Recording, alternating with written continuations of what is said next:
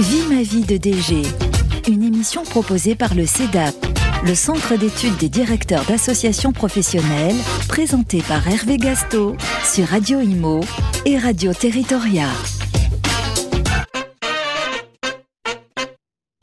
Bonjour à tous, je suis Hervé Gasto, je suis président du CEDAP et directeur général de l'Intec pour les économistes de la construction et j'ai le plaisir de vous accueillir pour ce nouveau magazine Vie ma vie de DG qui donne la parole à ces hommes et à ces femmes de l'ombre si peu connus. Nous apprendrons à connaître leur métier, leur passion, ils donneront la parole à des membres de leur équipe. Bonjour, aujourd'hui donc j'ai le plaisir d'accueillir deux nouveaux invités.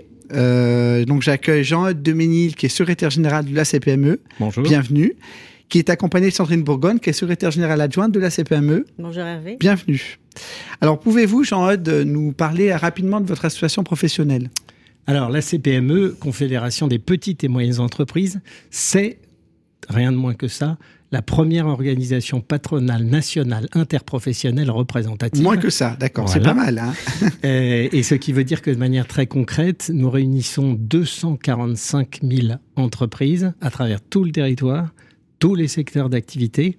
Et de manière très concrète, ceux qui adhèrent à la CPME, ce sont d'une part les unions territoriales, c'est ceux qui, celles, les organisations qui représentent la CPME dans les territoires. Donc vous avez des CPME dans les régions Absolument, et les départements C'est ça, 117 au total. D'accord.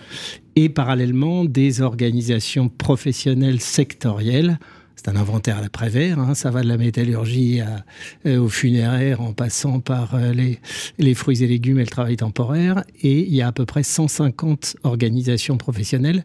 Et chose importante, nous avons une antenne également à Bruxelles avec trois collaboratrices qui sont basées à Bruxelles. Vous avez des sujets européens? Bien sûr, beaucoup de sujets européens, de plus en plus d'ailleurs. Et ce qu'il faut savoir, c'est qu'aujourd'hui, une grande partie des textes qui arrivent au Parlement français arrivent en droite ligne de Bruxelles et sont la transposition de directives.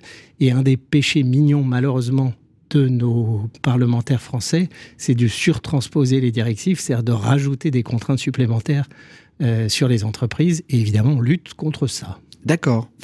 Euh, J'ai vu que lundi, vous allez être reçu par le nouveau Premier ministre. Qu'est-ce que vous allez lui raconter? Quels sont vos sujets, en fait, sensibles en ce moment? Alors, on le connaît déjà, hein, Gabriel Attal. On l'a reçu notamment, on fait une journée nationale qui s'appelle Impact PME, qui se passait à Station F à la fin du mois de novembre. Et il se trouve que Gabriel Attal, dans son costume de ministre de l'Éducation nationale, était présent ce jour-là. Là, on va faire un tour de piste avec lui euh, sur la situation des entreprises, la situation économique et sociale, les craintes et les difficultés que rencontrent les dirigeants aujourd'hui, et puis nos attentes et nos propositions pour mettre tout cela en bon ordre. Et on espère qu'on sera non seulement entendu, mais écouté. Vous vous êtes positionné, vous avez donné un avis sur le nouveau gouvernement? Non, c'est pas notre rôle. Euh, nous, on considère qu'une organisation patronale est une organisation qui ne fait pas, qui ne fait pas de politique. Nous sommes en relation avec l'ensemble de l'échiquier politique, et j'insiste là-dessus, de la droite à la gauche, en passant par l'extrême droite et l'extrême gauche, nous rencontrons tout le monde. D'accord. C'est notre mission, et c'est à nous de faire en sorte que les politiques, quand ils accèdent au pouvoir, s'ils y accèdent, soient déjà vaccinés en quelque sorte et compatibles PME ce qui n'est pas un mince travail. Alors, on a parlé un peu de la CPME, on va parler maintenant de votre rôle de secrétaire général. Justement, quelles en sont les qualités Quelles sont les qualités pour vous d'un secrétaire général d'une fédération professionnelle en général hein? Je pense que la première qualité, c'est d'avoir envie d'abord. D'accord. Euh, c'est un métier qui est très prenant. Euh, il faut être passionné par ce qu'on fait, il faut aimer euh, les gens qui ont l'activité professionnelle qu'on représente. Je pense que c'est fondamental. Il faut avoir une forme d'empathie, c'est-à-dire être en capacité de se mettre à leur place. Et encore une fois, les aimer. Ça paraît stupide, mais je pense que ça ne l'est pas tant que ça. Euh, ensuite, il faut avoir un sens de l'organisation, parce qu'en tant que DG, on est à la tête d'une structure permanente avec un budget à gérer et à respecter. Et puis, il faut naturellement euh, être en capacité de euh, bien s'entendre avec ses élus, c'est fondamental. Et puis aussi avoir des relations euh, constructives avec l'ensemble de l'environnement. Et quand vous êtes à la tête de la CPME, l'ensemble de l'environnement, c'est évidemment le monde politique, les cabinets ministériels, les, différentes directions centrales, Mais au-delà de ça, ce sont aussi les syndicats de salariés, les autres organisations patronales, et puis voilà, et puis l'ensemble des PME françaises. Comment vous êtes arrivé justement à ce poste de secrétaire général de la CPME Où on tombe pas dans le chaudron, où on n'est pas. Oh, j'ai pas mal, certains ont dit le hasard. J'ai hein. rêvé, j'ai rêvé de devenir secrétaire général. Non, pas vraiment. euh, non, un peu le fait du hasard naturellement. Ouais. Et puis ensuite, un, un, enchaînement de postes précédents qui font qu'il y avait une forme de cohérence aussi, ce qui explique sans doute pourquoi j'ai été choisi à l'époque. Parce qu'à la fois, j'avais une expérience dans le monde interprofessionnel, dans une autre organisation. Dans le monde des fédérations professionnelles aussi. Et comme on regroupe à la fois l'interpro et les fédérations. Et puis une expérience en entreprise, ce qui est évidemment important pour pouvoir euh, représenter les entreprises. On dit souvent que le secrétaire général est un, c'est un poste où on est un peu isolé. Est-ce que vous avez cette sensation d'isolement par rapport à certaines prises de décision, de conseils qu'on peut donner à nos élus? Pas du tout. Alors là, absolument pas. D'accord. Et je pense que ceux qui pensent ça euh, n'ont pas totalement compris le sens du métier qu'on fait. Par définition, on ne peut pas être isolé.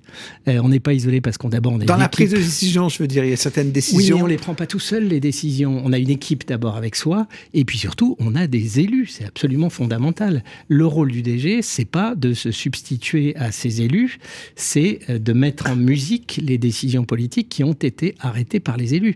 Et puis ensuite, on peut pas être isolé non plus parce que par définition, si on le laisse et qu'on reste dans son bureau, or notre mission aussi, c'est de rencontrer beaucoup de gens et de pouvoir s'exprimer, y compris sur les différents plateaux, comme aujourd'hui, et je vous en remercie. Vous parlez de votre équipe, vous avez parlé des élus. Comment ça se passe justement avec votre président? Comment vous fonctionnez avec lui? Oh, la règle, elle est simple. C'est que le président fait tout et moi je fais le reste. Voilà.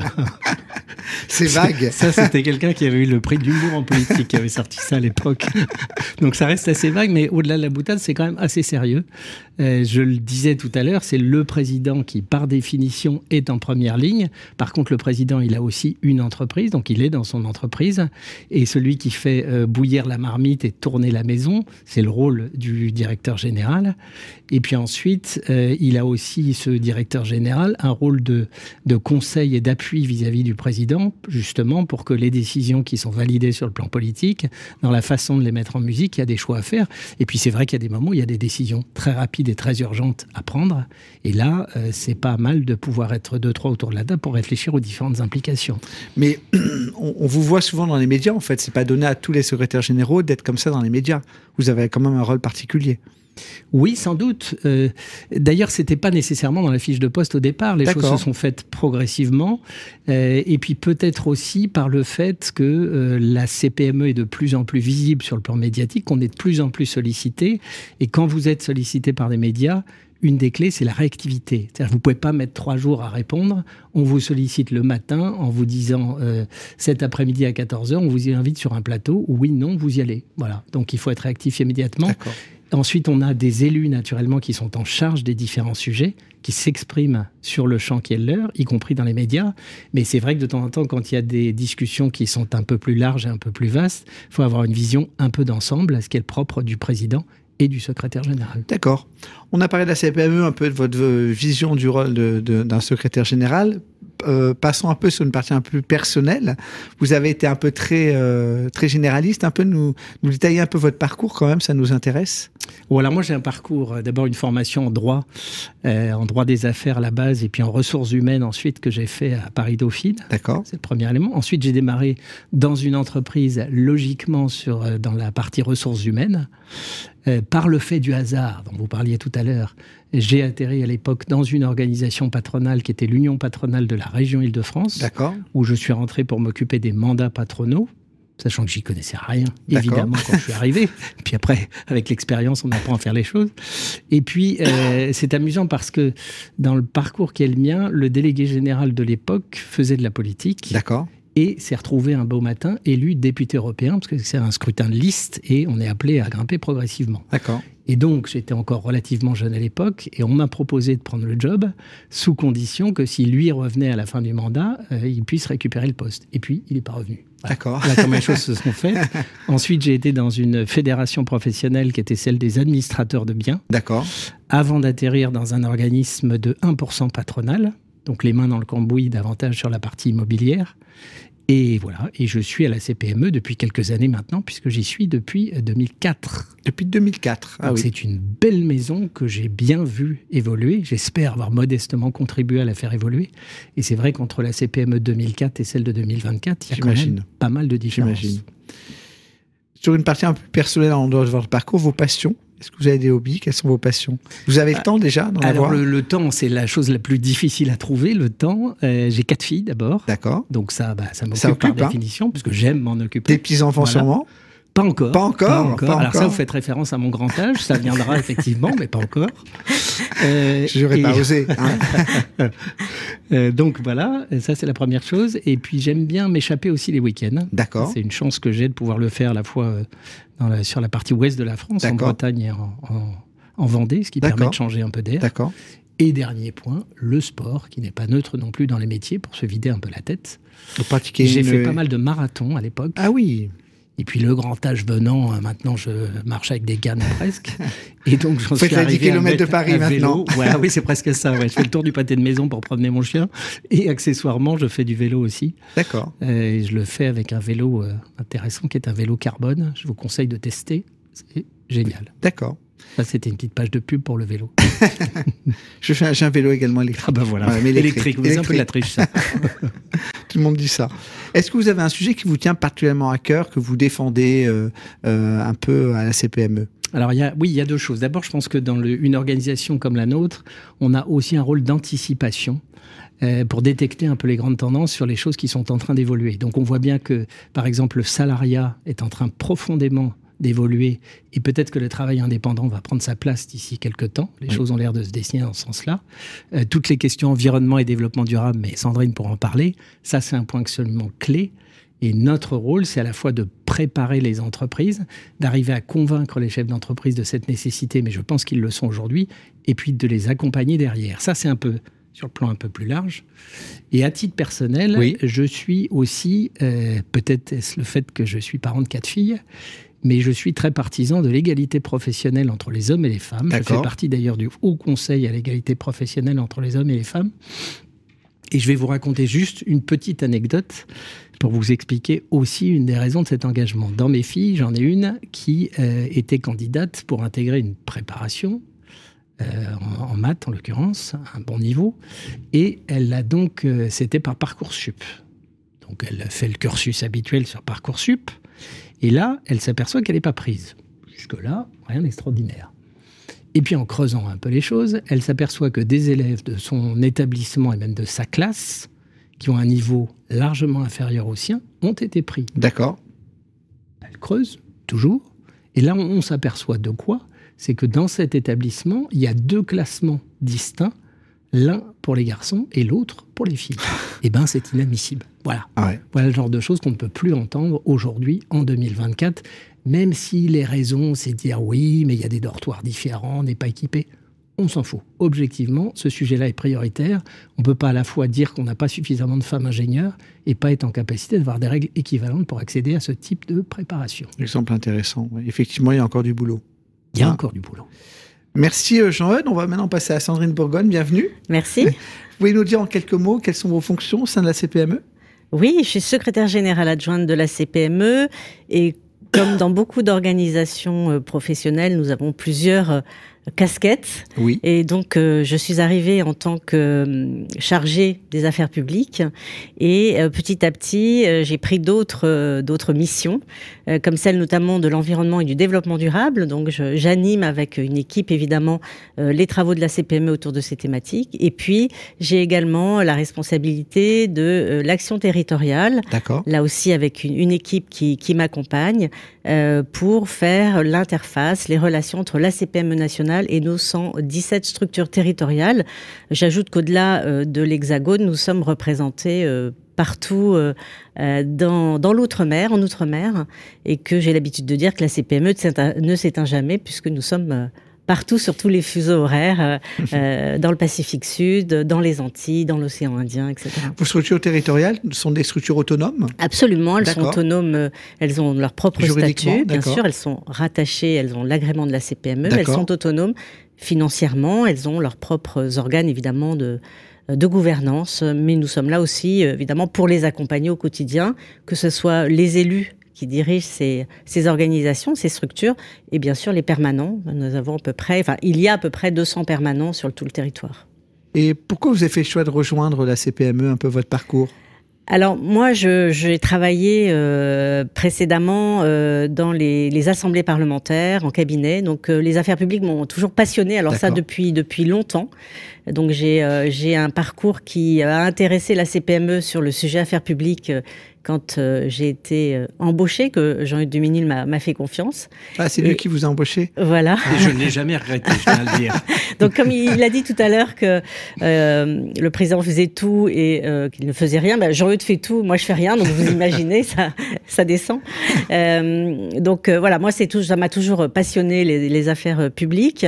Et donc quand je suis arrivée, la maison commençait à prendre un petit peu oui. de d'ampleur, un petit peu de, de se structurer Combien de permanents tout à la CPME, vous avez? Alors au niveau du siège, on est 35. 35. Et Sandrine le disait, si on ajoute à peu près aux 200 qui sont dans les territoires, on avoisine les 250. D'accord, d'accord. Ça voilà, doit être et... sympa les réunions que vous faites au niveau national quand vous réunissez tout le euh, monde. Oui, c'est ben, très sympa. c'est animé aussi. C'est animé, oui, oui. Donc voilà, donc les affaires publiques et très vite est arrivé le Grenelle de l'environnement. Il fallait se structurer. Joël m'a demandé d'organiser un petit peu la structuration de nos, notre présence au sein de ce Grenelle. Et puis bah, très vite, je me suis passionnée pour les questions d'environnement et développement durable. C'est comme ça qu'on a mis en place un service qui n'existait pas à l'époque. Et on a structuré euh, cette thématique qui est aujourd'hui évidemment euh, centrale. Et puis enfin, euh, euh, à la faveur d'un de, de, départ, si j'ose dire, j'ai euh, pris en charge l'action territoriale avec une équipe qui était en place. D'accord. Comment se passe la synergie avec votre secrétaire général? Comment vous travaillez ensemble? Écoutez, c'est très fluide. Travailler avec Jean-Eudes, c'est très agréable parce que on sait exactement où on va. Euh, D'abord, la, CPME est structurée pour. Hein, on, a, des objectifs, on a une feuille de route stratégique très claire. Mais travailler chez eux, c'est très facile. On se voit tout le temps, on, échange régulièrement, nous et puis avec tout, l'ensemble de l'équipe. Il hein, n'y a pas de. Mais c'est vrai qu'on on, c'est très fluide. On, voilà, on, échange. Il y a une décision qui est prise, évidemment, puisque le chef décide, mais enfin en concertation, comme il l'a dit. Et puis après, on déroule et franchement, c'est très agréable, c'est très facile. Comment vous projetez sur votre poste? Vous voulez rester à ce poste euh... Moi, je suis ravie dans mon poste, je suis très heureuse dans mon poste. D'accord. Euh, vous voulez pas devenir secrétaire général Écoutez, pas pour le moment. c'est très confortable. Y a du putsch dans l'air. Non. non, non, franchement, j'ai un poste euh, passionnant euh, et très confortable parce qu'encore une fois, euh, les missions sont claires, euh, les élus sont très participatifs, euh, l'équipe est, vraiment d'abord agréable et puis il y a beaucoup de compétences dans, l'ensemble de nos équipes, donc c'est un poste très agréable. Et on essaye, je dis on parce qu'on le fait ensemble avec Sandrine, de travailler en donnant de l'autonomie aux collaborateurs. Euh, on est plus sur un mode projet que euh, sur un mode vraiment descendant. Voilà. Je crois que c'est important aussi pour la bonne Absolument. ambiance. Vous êtes, il me semble également, certifié Calliope, euh, la démarche portée par le, par le CEDA. Vous pouvez nous en parler? Parce que Nous sommes d'ailleurs la seule organisation interprofessionnelle. Tout à, à fait. Je ne vais pas dénoncer mes petits camarades. mais non, mais blague à part, c'est quelque chose de très. C'est assez contraignant. Hein C'est-à-dire oui. qu'il faut se discipliner pour ça. Chaque année, on remet en jeu sa certification. Par contre, c'est absolument génial et ça nous a beaucoup aidé à professionnaliser la CPME parce qu'il y a un certain nombre de choses qu'on faisait déjà sans le savoir et puis il y en a d'autres où on s'est aperçu qu'il y avait une vraie marge de progrès. Alors au début, ça n'a pas été forcément évident oui. avec les équipes pour les convaincre de l'intérêt.